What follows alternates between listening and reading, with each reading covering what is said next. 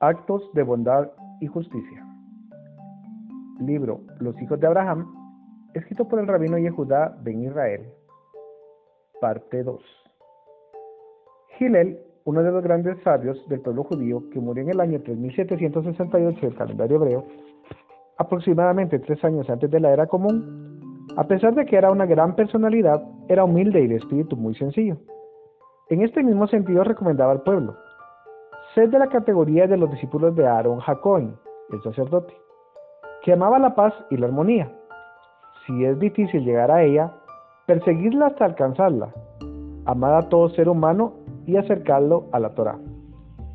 Una de las enseñanzas de Gilel, que son pilares en el judaísmo, es una que cuenta la tradición judía. Cuando un prosélito quiso que el rabí Gilel le enseñara toda la Torah, en lo que el prosélito brinca en un pie, Gilel, lejos de irarse con la imprudencia del prosélito, le dijo, no le hagas a otro lo que no quieres que te hagan a ti. Lo demás es solo comentario.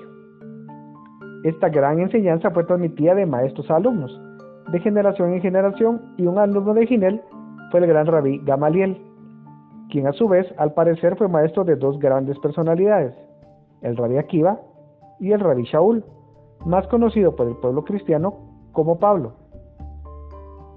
El rabí Shaul escribió en su carta a los romanos esta gran enseñanza también, tal y como lo recibió de sus maestros. Romanos 10 del 3 al 10.